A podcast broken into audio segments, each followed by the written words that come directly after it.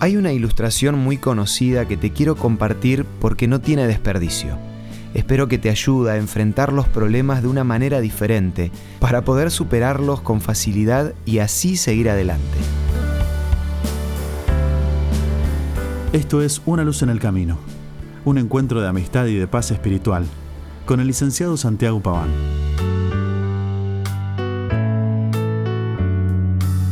En medio de una clase de psicología, el profesor tomó un vaso de agua y lo mostró a sus alumnos. Mientras todos esperaban la típica reflexión de este vaso está medio lleno o medio vacío, el profesor les preguntó, ¿cuánto pesa este vaso? Las respuestas variaron entre 200 y 250 gramos, pero el profesor respondió, el peso total no es lo importante, más bien depende de cuánto tiempo lo sostenga. Si lo sostengo un minuto, no es problema. Si lo sostengo una hora, me dolerá el brazo. Si lo sostengo durante un día entero, mi brazo se entumecerá y se paralizará del dolor. El peso del vaso no cambia, siempre es el mismo, pero cuanto más tiempo lo sostengo en mi mano, éste se vuelve más pesado y difícil de soportar. Y continuó, las preocupaciones, los rencores, los resentimientos y los sentimientos de venganza son como el vaso de agua. Si pensás en ellos por un rato, no pasará nada.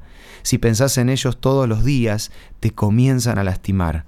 Pero si pensás en ellos toda la semana o incluso durante meses o años, acabarás sintiéndote paralizado e incapaz de hacer algo.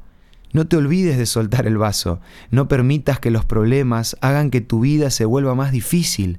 Ese peso solo te estará frenando para continuar con tu camino y ser feliz. No sé si alguna vez te tuviste que mudar de una casa a un lugar más chico como un departamento.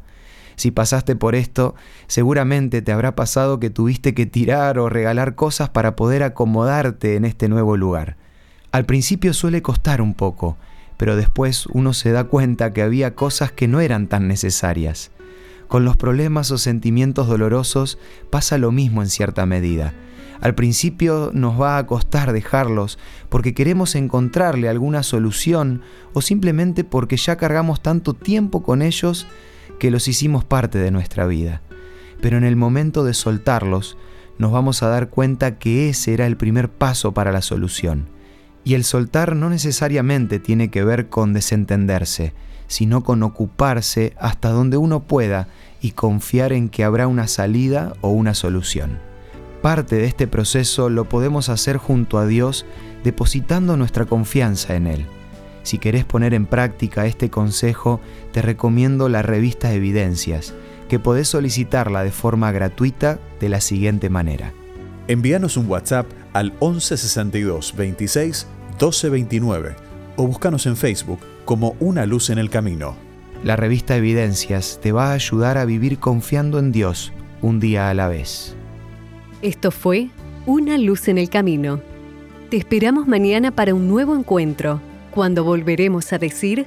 Permitamos que a lo largo de las horas de cada día Dios sea una luz en nuestro camino.